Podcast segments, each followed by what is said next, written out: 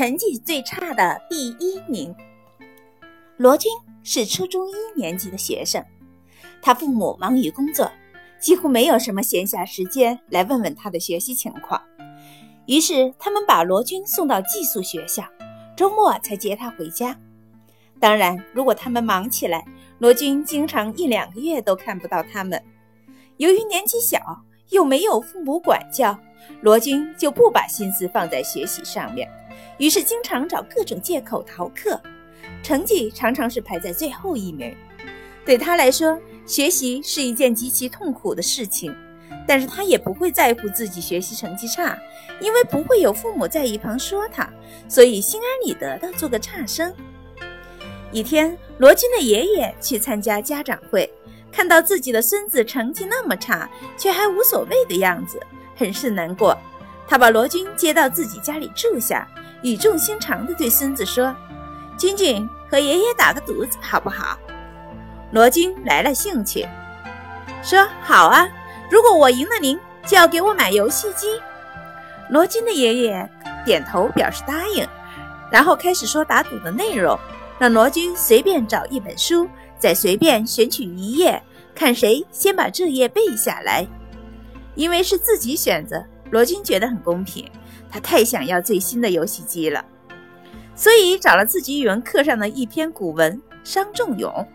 爷爷也没有异议，两个人各自照着书开始背诵起来。罗军原以为爷爷年纪大了，肯定没有他先背下来，可谁知道半个小时后，爷爷就笑眯眯地对他说自己背下来了。罗军不信，他看着书本，爷爷却果真一字不差地把书背下来了。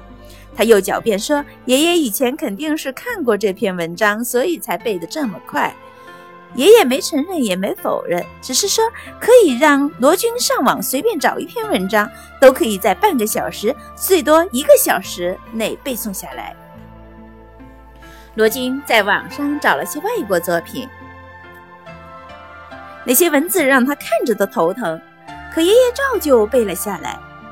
他突然间就很难过。觉得爷爷一个年纪这么大的老人，都可以在这么短的时间内把一篇文章背下来，而自己正处于学生时代，却对学习不闻不问。罗军爷爷也看出罗军的变化，微笑着说：“孩子不必难过，其实爷爷是有秘方的，你先不要急着背诵。”先把这篇文章认认真真的读上百八十遍，一边读一边想象着是自己的眼睛是架照相机，把看到的内容拍摄下来，传递到大脑中去。这样一来，自然而然就会背了。罗军将信将疑，但还是照爷爷说的话去做了。没想到他竟然真的成功了。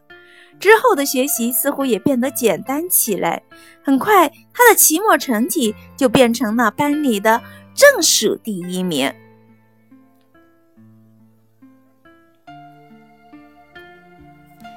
其实背诵可以刺激大脑的神经活力，让记忆力增强。我们可以查阅一下历史的资料。我们古代的文学家几乎每一个人都是从小就熟读，甚至是背诵各种古籍资料，所以对孩子们来说，背诵并不是一件可有可无的事情。